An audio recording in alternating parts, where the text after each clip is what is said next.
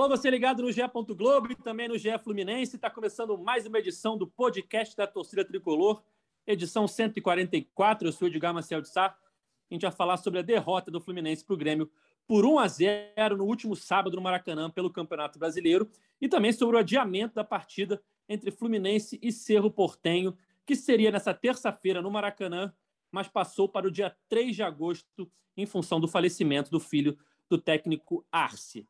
Para falar sobre esses assuntos, eu já chamo logo aqui o comentarista mais pedido pela torcida tricolor no Twitter, Cauê Rademacher. Salve, Edgar. Salve, galera tricolor. Bom, não, vamos, não vamos ter esse jogo contra o Cerro, né, na terça-feira. Era, a grande expectativa era essa, então, então vamos focar nessa derrota. Mais um resultado muito ruim em casa do Fluminense, que não engrena. Jogo, as mexidas do Roger, que eu também não gostei. Vamos, vamos cornetar. Para falar desse jogo, pode ser uma edição mais curta, né? Porque esse, essa derrota para o Grêmio foi inacreditável. O Fluminense é, foi a campo com um time alternativo, né? Não foi um time totalmente reserva, como foi contra o Esporte na semana passada, mas foi um time alternativo. Tinha ali alguns titulares que enfrentariam o Cerro nessa terça. Assim, a gente pode elencar aí Manuel, Lucas Claro, Martinelli, enfim, alguns jogadores que iriam ao campo contra o Cerro e o Fluminense não jogou bem, né, Siqueira? Você teve no Maracanã, viu de perto essa atuação. 1 a 0 para o Grêmio, um gol no finalzinho de pênalti, uma derrota muito ruim do Fluminense em casa, mais um resultado ruim no Rio de Janeiro, né?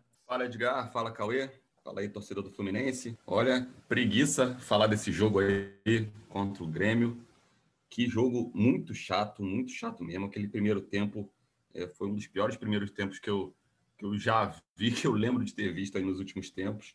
É, no segundo tempo até o jogo deu uma melhoradinha, mas no, no, geral foi muito, muito chato mesmo. E aí vamos, vamos falar um pouco dessa partida e também é, lamentar é, esse, essa tragédia que ocorreu aí com, com o filho do Arce. É, acabou adiando o jogo aí que a gente ia debater também. Uma decisão respeitosa nesse momento. O Fluminense é, atendeu prontamente o pedido do Cerro. Bacana essa compreensão do Fluminense. E aí a partida fica aí para para 3 de agosto. Os torcedores do Fluminense esperam um pouquinho, mas é por um motivo é, respeitoso aí de uma tragédia familiar aí é, bem pesada, né? Sem dúvida, Siqueira. Eu estou querendo tanto acelerar o podcast que eu mal apresentei direito o Siqueira, Felipe Siqueira, que acompanha o dia a dia do Fluminense no GE. Globo, para a gente falar logo desse Fluminense 0, 1 para o Grêmio no Maracanã no último sábado. Fluminense não jogou bem mais uma vez, quase não criou grandes chances, né? Eu lembro daquela cabeçada do Lucas Claro na trave, aquele escanteio que acabou é, gerando uma, uma, finalização na trave. Mas de resto, o Fluminense não jogou bem, não conseguiu se impor contra o Grêmio, que apesar de ser uma grande equipe, era a lanterna do campeonato, era o lanterna do campeonato antes do início da rodada. Conseguiu a sua primeira vitória na competição, Cauê. E o Fluminense, nos últimos quatro jogos no Rio de Janeiro, conquistou apenas dois pontos em 12 disputados, né? É, a gente lembra que perdeu para o Grêmio, é, empatou com o Ceará, perdeu para o Atlético Paranaense e empatou com o Corinthians, Cauê. O que, que você viu desse Fluminense e Grêmio no Maracanã? É difícil ver algo positivo, né? Muito difícil. Era, era um jogo, foi um jogo horroroso, como o Felipe Siqueira falou, contra um, um, um Grêmio que tem vários jogadores assim de nome, mas está jogando muito mal. Fluminense mesmo todo mexido ali, meio time reserva. Era jogo para ganhar de 1 a 0 gol cagado. Era aquela bola do Lucas Claro ali entrar, bateu nas costas, sei lá, foi um lance meio estranho. Era, não era jogo para perder de jeito nenhum. Pênalti do Calegari foi de uma infantilidade. Aliás, o, o pênalti duvidoso, hein? Não, não me convenci de que a Você falta achou, foi dentro da área. É, não, a falta foi. Mas se foi dentro da área ou não, não sei. Cada hora o ângulo que eu vejo, mas eu não vi vocês da imprensa falando. Só vejo vocês da imprensa falando sobre o lance contra o Cerro. Aí é um carnaval. Não dá para comparar. Agora, esse lance, esse lance aí, para mim, foi fora da área. Mas aí vocês da imprensa não, não falam nada. Mas, enfim, mesmo assim era uma falta idiota, né? Não é uma falta para se fazer de jeito nenhum. E, e, foi um jogo muito ruim. Eu, eu não gostei das mexidas do Roger. O, o Roger me lembrou muito o jogo contra o Ceará, que ele tira o Luiz Henrique e mata o time. O Luiz Henrique, bem ou mal, era o, o melhor jogador do Fluminense. É o cara que pegava a bola, conseguia arrancar, fazer umas jogadas. Ele primeiro tira o Ganso, ele tira três de uma vez só, né? E ficou, ele ficou com Luiz Henrique, Gabriel Teixeira, Matheus Martins e John Kennedy. Até ali, John Kennedy, né, pô, completamente sem ritmo e tal, para voltar. Mas depois, quando ele tira Luiz Henrique, Gabriel Teixeira, bota Casares e Luca, matou completamente o, o time do Fluminense. O Fluminense não fez mais nada. Fez mais nada. Igualzinho contra o Ceará, tirou Luiz Henrique, botou Casares aberto na ponta, o time não fez mais nada. Agora o Casares entrou pelo meio, mas o Luca muito mal. O time, no geral, muito mal, né? Mas a, a saída do Luiz Henrique, o Roger matou completamente o time. Eu não consigo entender. Ele explicou depois do jogo, mas não consigo entender. Até questionaram o Wellington, que mais uma vez jogou muito mal. O Roger respondeu algo do tipo de gestão de grupo. Felipe Siqueira pode até falar melhor sobre isso, que ele estava lá. Eu não acompanhei na hora a, a coletiva do Roger, mas pô, um cara que está jogando mal há tanto tempo, não existe gestão de grupo, sabe? Você colocar todo jogo um cara que está jogando mal. É, então não gostei do Roger, mas era jogo para 0 a 0 pelo menos. E preocupa muito esse início de Fluminense. Início não, já está mais da metade do primeiro turno. Os jogos em casa. Você citou aí, ó. Corinthians, Ceará e Grêmio eram nove pontos fáceis para fazer em casa. Fáceis. Fluminense fez dois, a duras penas. Então, o, o, o bolo da frente começa a se desgarrar. Daqui a pouco o Fluminense está longe até do, de um G6 aí para brigar por qualquer coisa. Siqueira, é, Cauê, Cauê veio com a corneta acelerada, veio uma, uma atrás da outra aqui. Ó. a gente chegou a gravar o podcast ontem, domingo, mas ele não chegou a ser publicado. Ia ser publicado agora de manhã, só que com o adiamento do jogo, né? Tudo mudou. Não fazia mais Sim. sentido aquele podcast ser publicado. Gravamos eu, Siqueira e Gabriel Amaral é, ontem, no início da tarde. Mas com o adiamento do Fluminense Cerro nessa madrugada, ficou velho né, o assunto. A gente precisava falar do adiamento também. Então Sim. a gente resolveu regravar é, esse podcast. Então o Siqueira está tendo a oportunidade de falar pela segunda vez desse jogão entre Fluminense e Grêmio. Então que vai delícia. lá, Siqueira, a bola está contigo. Que delícia. Ontem eu já tinha falado mesmo que eu estava com preguiça de falar desse jogo. Ainda tive que falar duas vezes por causa desse adiamento. Então, vamos lá por parte. A, o, o, Roger decidiu dessa vez é, fazer um time misto. Foi diferente do que ele fez contra o esporte na, no fim de semana retrasado agora, né? Que ele foi praticamente um time inteiro reserva. E eu concordo com essa opção de ter um time misto, porque tinha um jogo né, contra o Cerro, só foi adiado de ontem para hoje, então é, era um jogo, um dos jogos mais importantes, apesar do placar folgado que o Fluminense conquistou lá no Paraguai. E no fim de semana retrasado eram duas viagens em sequência, era uma viagem é, para Recife, depois uma viagem para Assunção. Agora eram dois jogos seguidos no Rio de Janeiro, né? Então é, essa opção por ser um time misto, ainda é, usar alguns titulares para não ter uma queda tão drástica ali, técnica do time, foi uma decisão acertada. Só que eu não gostei da escalação que o, que o Roger trouxe, principalmente ali no meio de campo, que era ele botou o Martinelli com o Wellington e o Ganso. Achei que ficou muito lento ali o, o, o meio de campo do Fluminense e eu achei o Wellington ali que ele ficou meio sem função naquele meio de campo. Não vi ele ter feito uma partida horrorosa, mas é porque ele não participou tanto do jogo. Ele não, a gente é, até tinha comentado, ele não, não fez uma, não errou um passe ali absurdo, não fez uma falta desnecessária que chegou atrasado. Não, ele fez um passe ali, acertou quase todos. É, só que taticamente o que acontecia? O Martinelli, ele dividiu a, a dupla, era uma dupla de volantes, Martinelli e, e Wellington.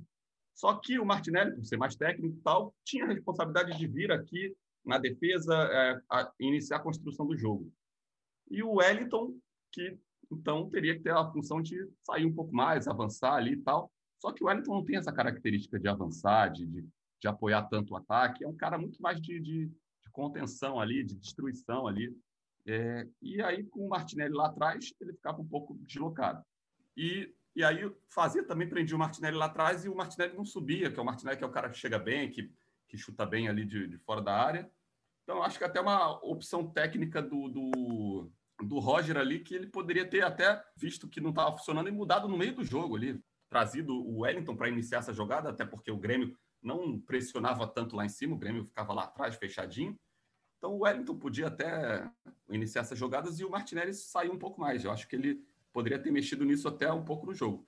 Em termos de escalação, acho que era muito mais jogo ter botado o André com o Martinelli, os dois se dão bem desde o sub-17, lá daquela geração de ouro se tem um bom entrosamento, poderiam fazer melhor essa qualidade. Não entendi ele. Achei que ele teria botado o André no banco para poupar o Martinelli no segundo tempo, mas o Martinelli acabou jogando o tempo inteiro. Então, essa parte eu realmente não entendi. e, e achei que acabou ficando o, o, meio de campo do Fluminense um pouco lento e sem essa criatividade, sem essa intensidade, e, e foi um dos pontos aí que ele que, que eu achei que não, não, funcionou muito bem. E aí na, na, coletiva, né, o Roger ele explica que essa escalação do Wellington foi mais por gerenciamento de elenco e tal. Claro que é importante esse gerenciamento de elenco, mas às vezes não é, não, não é o suficiente para sobrepor ali uma escalação, né? O Fluminense está jogando brasileiro, o Fluminense precisa dos pontos e gerencia de outra forma, bota o Wellington no decorrer do jogo, uma coisa a se discutir. Isso aí, é, isso aí é escolinha de futebol na escola, né? Todo mundo tem que participar. Tem que jogar todo mundo. Tá todo mundo pagando, todo mundo tem que participar. Então, até o ruinzinho tu bota para jogar lá, né? É, não, não, tem jeito, não concordo com isso, não. E eu, eu queria falar uma coisa um pouco, Edgar, que o Felipe Siqueira ah. falou, até sendo engenheiro de obra pronta. No último programa, a gente levantou isso. E aí, contra o Grêmio, como é que faz? Poupa o time? Não poupa?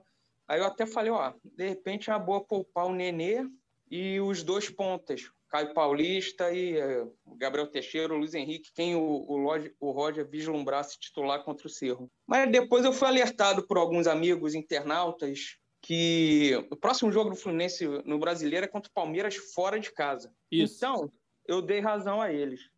Era jogo para jogar com o time titular contra o Grêmio e fazer os três pontos. Contra o Palmeiras, amigo, vai vai tomar sapatada com o titular ou com reserva. A, a, chance é enorme de perder. Então era jogo, vai poupar contra o Palmeiras, sabe? E jogou terça-feira passada contra o, contra o Cerro, teve alguns dias aí, botava força máxima, era no Rio contra o Grêmio, para fazer três pontos. Mas aí eu, eu, eu, eu, dei razão aos amigos que, que vieram comentar isso.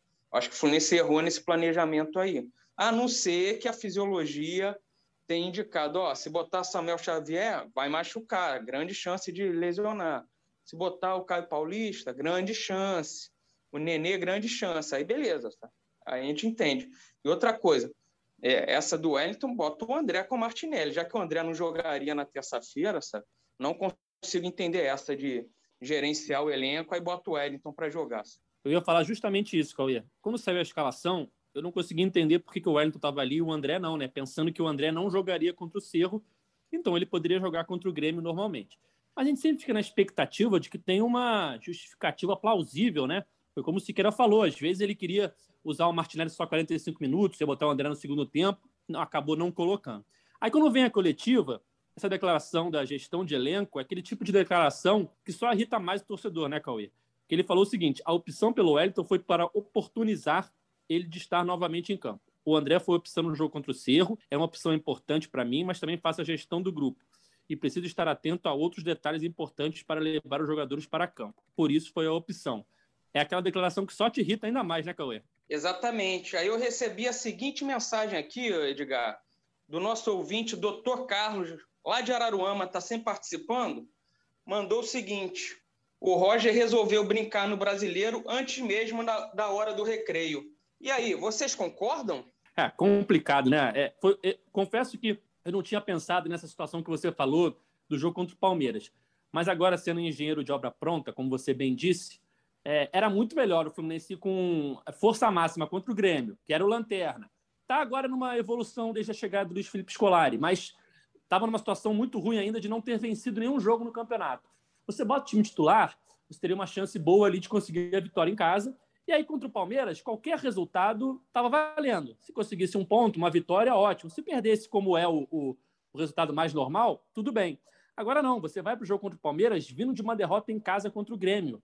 Vindo de quatro jogos em casa que o Fluminense só conquistou dois pontos, né, Siqueira? É, é uma situação completamente diferente. E uma derrota contra o Palmeiras, que, aliás, vem de acho que seis, derrotas, seis vitórias seguidas no campeonato. É o líder da competição. Uma derrota lá é super normal e deixa, vai deixar o Fluminense ainda mais longe da parte de cima da tabela, né? Cara, é falar depois assim é complicado, assim, porque a gente mesmo falou que talvez poupar um ou outro seria interessante. Como eu falei até no início, eu acho que uma decisão acertada poupar alguns jogadores. Ah, desculpa, a gente pode falar depois que a gente está aqui para isso. Quem vive ali do planejamento é que não pode. Ah, eu acho que assim, é... eu, eu, eu achei uma decisão acertada poupar apenas alguns, não entrar com o time reserva, porque Aí seria demais, até porque o placar da, da do jogo de ida do, contra o Cerro foi um placar foi, é, folgado, né, confortável.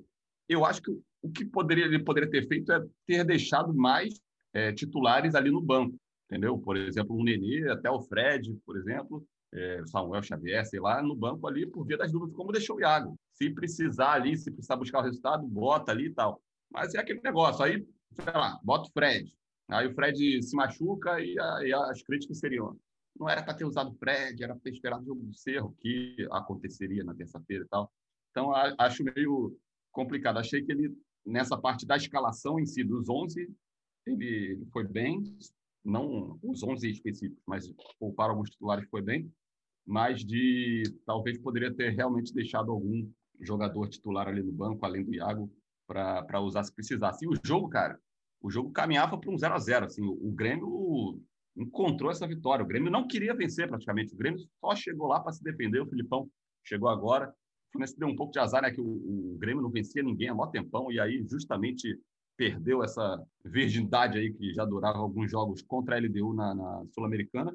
E aí chegou com um pouquinho mais de, de moral. Assim, o Grêmio jogou o tempo inteiro lá atrás, só tentando encaixar contra-ataques, não conseguia encaixar nenhum. O Fluminense até roubava a bola rápido, teve 60% de posse de bola mais ou menos contra 40% do Grêmio. E o Fluminense também não fez por onde, não fez, não mereceu vencer também não, não fez por onde vencer não. Era era jogo para 0 a 0 assim, parecia que se não fosse aquele pênalti lá, é, lance bem polêmico ali e tal, a gente pode até se aprofundar depois, mas parecia que ia ser um 0 a 0 aí se jogasse mais 200 minutos. E faltou, faltou esse ímpeto do Fluminense para vencer mesmo não funcionou, foi um ponto desperdiçado ali fora de casa. Era uma obrigação do Fluminense pela situação do Grêmio. A gente sabe toda a grandeza do Grêmio, mas pela situação do Grêmio no campeonato, era um jogo que era obrigação do Fluminense vencer em casa e nem um pontinho levou. Então, é a gente falou no início, difícil a gente conseguir apontar alguma coisa que valeu aí para dessa partida, difícil tirar alguma coisa dessa partida, né? Até porque poupar, que era alguma coisa útil que seria dessa partida vai acabar nem, nem é, influenciando em nada o adiamento do jogo. Vamos se aprofundar no lance do pênalti agora, então, Cauê. É, muito se falou durante a semana do erro é, contra o Cerro, né? o erro do VAR lá no jogo da Libertadores. E ficou muito torcedor nas redes sociais depois desse pênalti, falando: pô, a imprensa fala a semana inteira do jogo contra o Cerro e agora compensaram no Brasileirão. Óbvio que é um exagero, não houve compensação no Brasileirão. Havia uma preocupação da arbitragem para a partida contra o Cerro no Maracanã, que inclusive o árbitro vai ser o Plumar Rodan, que é um árbitro experiente. Acho até que a Comebol escalou ele pensando em tudo que aconteceu no jogo do Paraguai. Mas falando do jogo do Maracanã, não tem como a gente é, não ter falado daquela, daquele erro contra o, o, o Cerro. Né? Muito torcedor reclamou que a imprensa ficou falando muito, mas não tem como falar daquele, não falar daquele erro, porque se a gente não falar daquilo ali, que na minha opinião foi o mais bizarro que eu já vi do VAR, né, desde que implementaram essa tecnologia, se a gente não falar dele, se a gente passar pano, a gente vai ficar sem credibilidade para reclamar quando o erro for contra o Fluminense. Então, beleza, a gente falou o que aconteceu, foi um absurdo aquele erro. O Fluminense mereceu vencer mesmo assim, porque jogou muito mais do que o Cerro, mas foi um absurdo erro. Só que não há compensação alguma no Brasileirão, convenhamos. Foi um lance duvidoso? Foi um lance duvidoso. A gente pode questionar se foi dentro ou fora da área, tudo bem. Mas foi só mais um erro de VAR que, na minha opinião, não chega aos pés do erro que aconteceu contra o Cerro, Cauê. Não, concordo 100%. Eu fiz aquela graça no início, né? Mas porque eu vi todo mundo falando, até mensagem de WhatsApp eu recebi. E aí, não vão falar nada? Falaram quanto cerro. Cara, não, não há comparação. Peço desculpa a todos, mas o, o, o erro da arbitragem no Fluminense Cerro foi o mais bizarro que eu vi também com o VAR. Me apontaram um de um Uruguai e alguém, não sei se Uruguai Colômbia, Uruguai Equador, Uruguai é, Paraguai. Foi recente, mas... foi recente esse lance nas eliminatórias, né? Que também foi um, um, um, erro grave de VAR.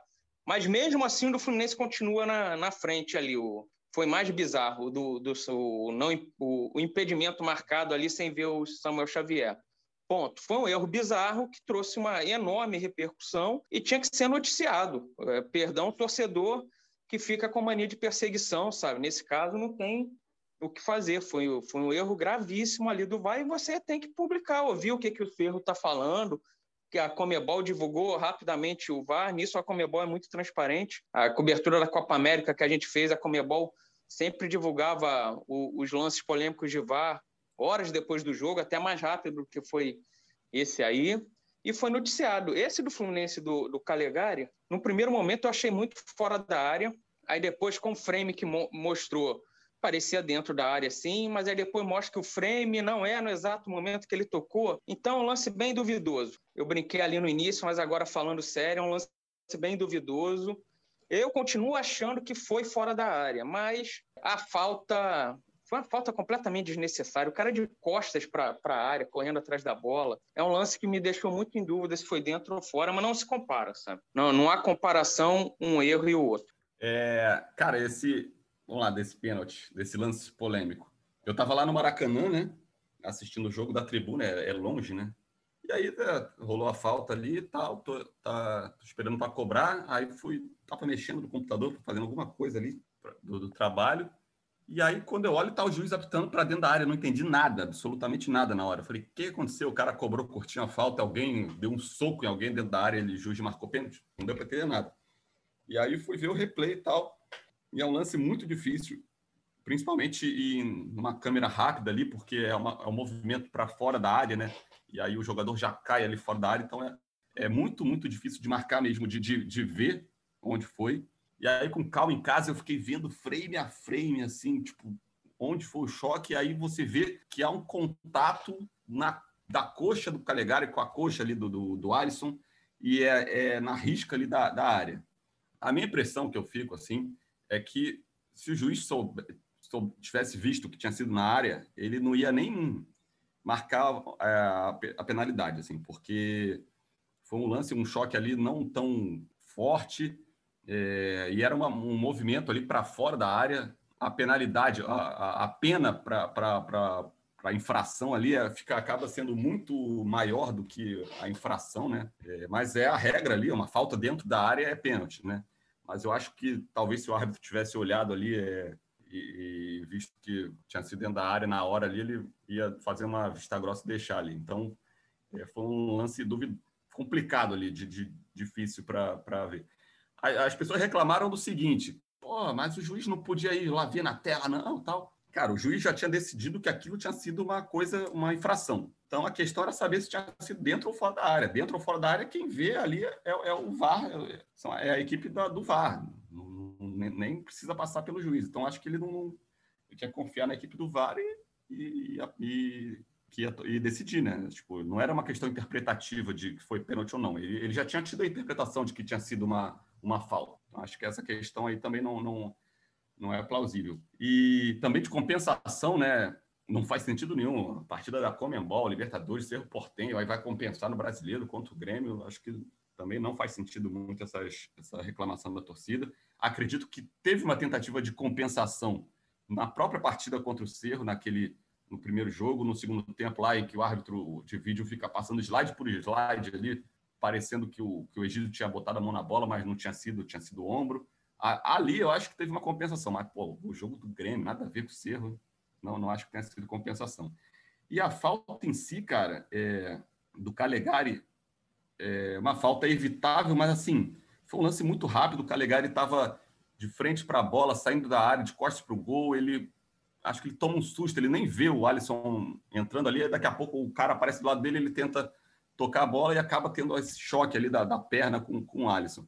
Talvez um jogador mais experiente possa pudesse ali ter recolhido para. Ele até tentou, né? Mas ter recolhido mais rápido, deixado o jogador do Grêmio ter tomado a frente, porque tinha esse risco, mas eu acho que é uma coisa tão rápida ali, tão, tão veloz ali, que eu acho que não dá para colocar a culpa da derrota ali no Calegari, sabe? Da, colocar toda a responsabilidade do, desse 1 a 0 na, na, na conta do Calegari. Acho que é, foi um, o Fluminense teve muitos mais defeitos ali do, do jogo ali, então acho pesado colocar uma responsabilidade nas costas do Calegari. É o lance que acontece foi um infortúnio ali de ser na risca da grande área, de ele não ter visto o cara direito ali e tal, e é, servir como, como aprendizado.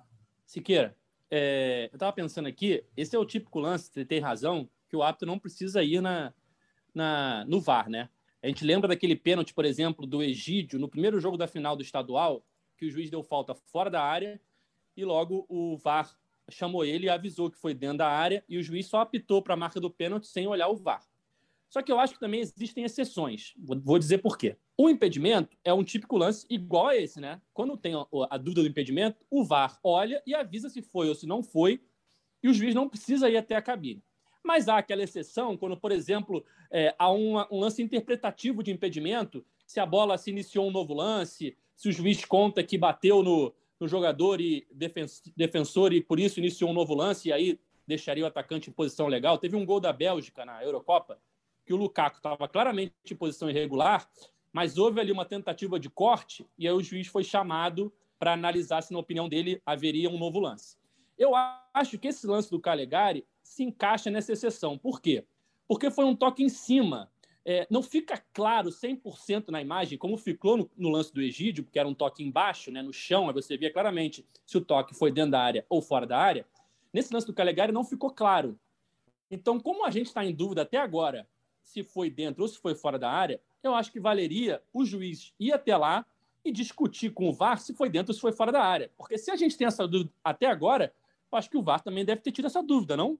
Cara, não, assim, eu olhei frame por frame, sem, sem sacanagem. Eu baixei o vídeo e fiquei passando de slide por slide realmente para ver o toque. O toque foi coxa com coxa, pelo que eu vi, e dentro da área. Então, acho que não, não, a dúvida é você ver ali na hora, no lance rápido e tal, mas se você analisar em câmera lenta, você consegue ver que o toque, o choque, o contato foi dentro da área. A minha questão é, eu acho que não foi um contato suficiente para marcar falta. É um lance banal ainda, de costas para o gol. Eu acho que o, o, juiz poderia não ter marcado nem falta, mas a partir do momento que ele marcou o, o, a, o VAR só analisou se foi dentro ou fora. O VAR nem, nem considerou. Só se o VAR considerasse, cara, a gente acredita que foi dentro da área, mas não foi no lance para pênalti. Aí poderia ter chamado o cara, mas o VAR interpretou como foi um choque, é, foi, foi na interpretação do juiz, de um choque faltoso, e só avisou, ó, foi dentro da área. É, enfim, o lance foi polêmico e acabou decidindo o jogo.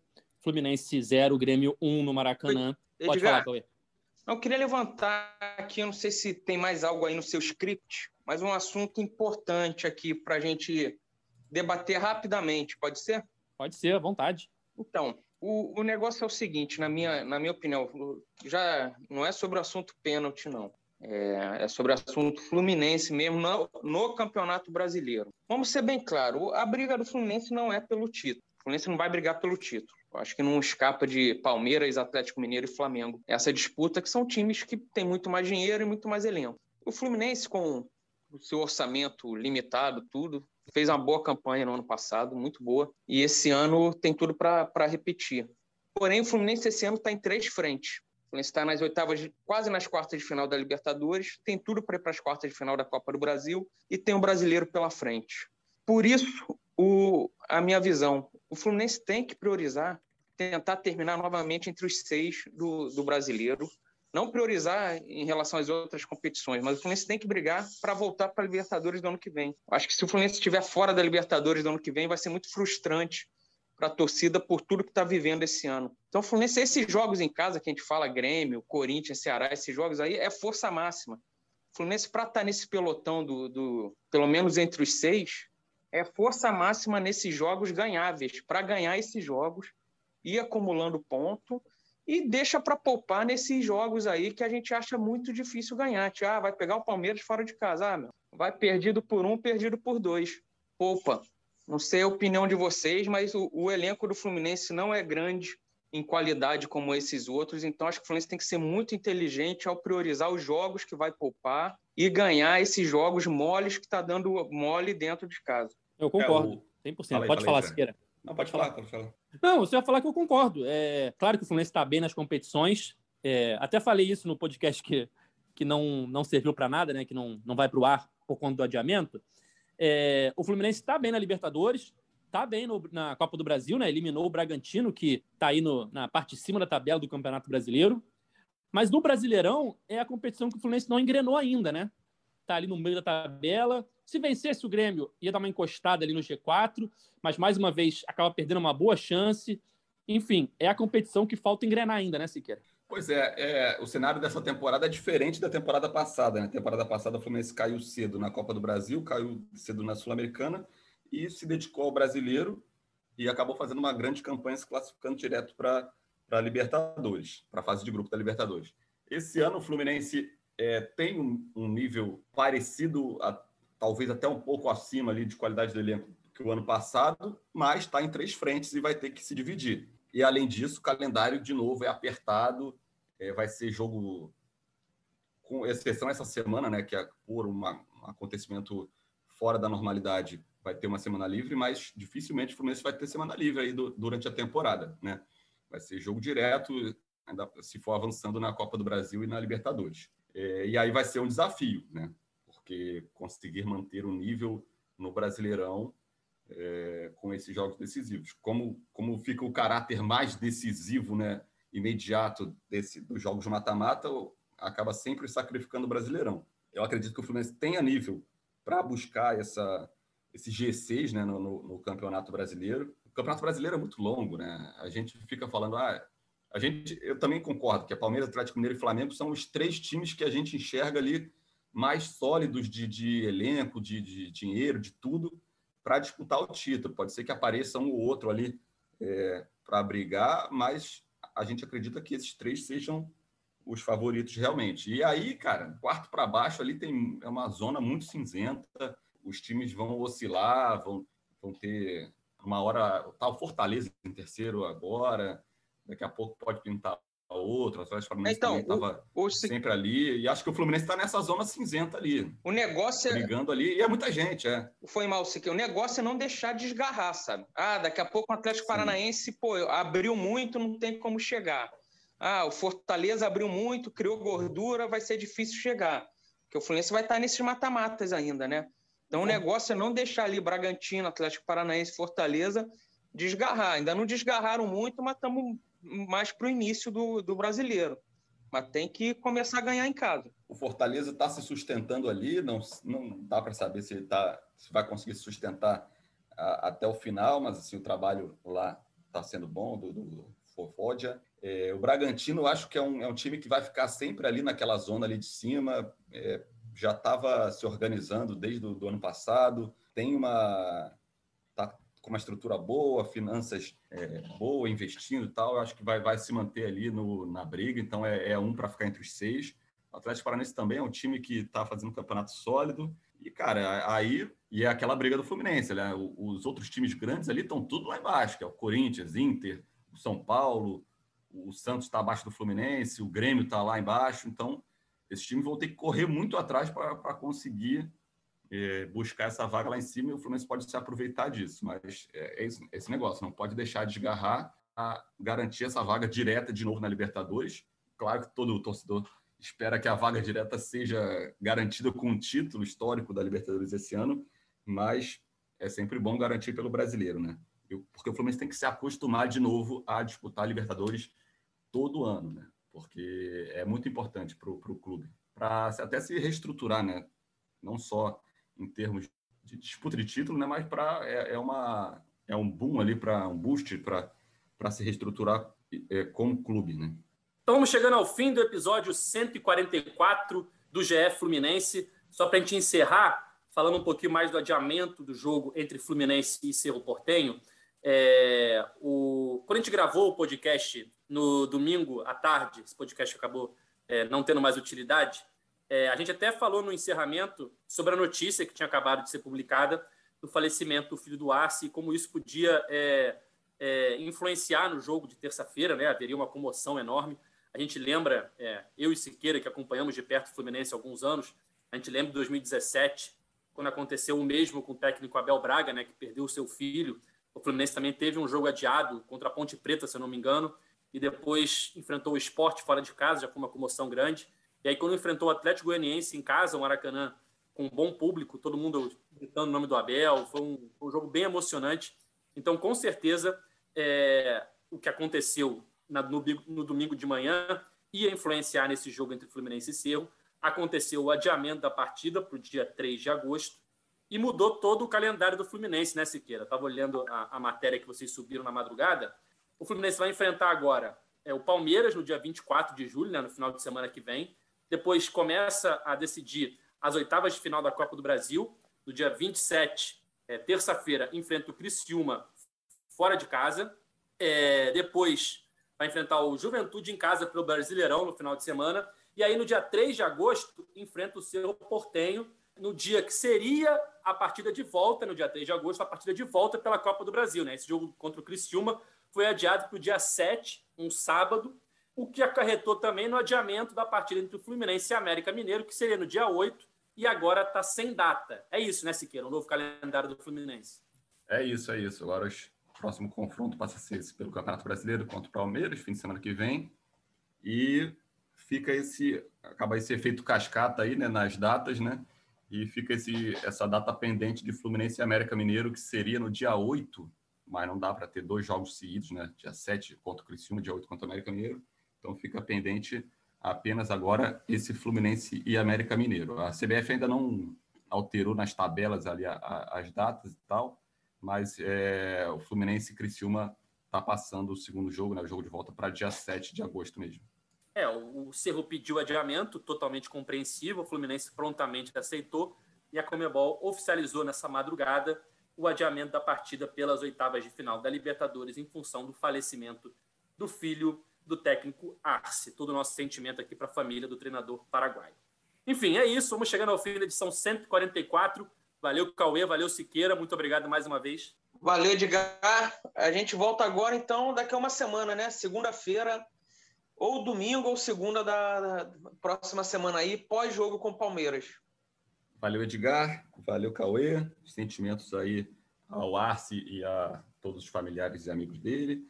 É, a gente volta aí próxima semana, com, falando de Fluminense Palmeiras e esquentando aí para os próximos jogos. É isso, como o Cauê antecipou, a gente volta na semana que vem, depois de Fluminense Palmeiras, para falar tudo sobre esse jogo e também esquentar o jogo entre Fluminense e Criciúma, a primeira partida das oitavas de final da Copa do Brasil.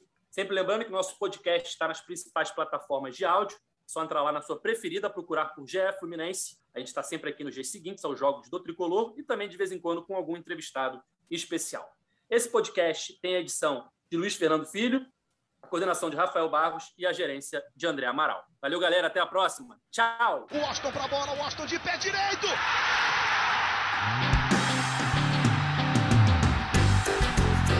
Sabe de quem?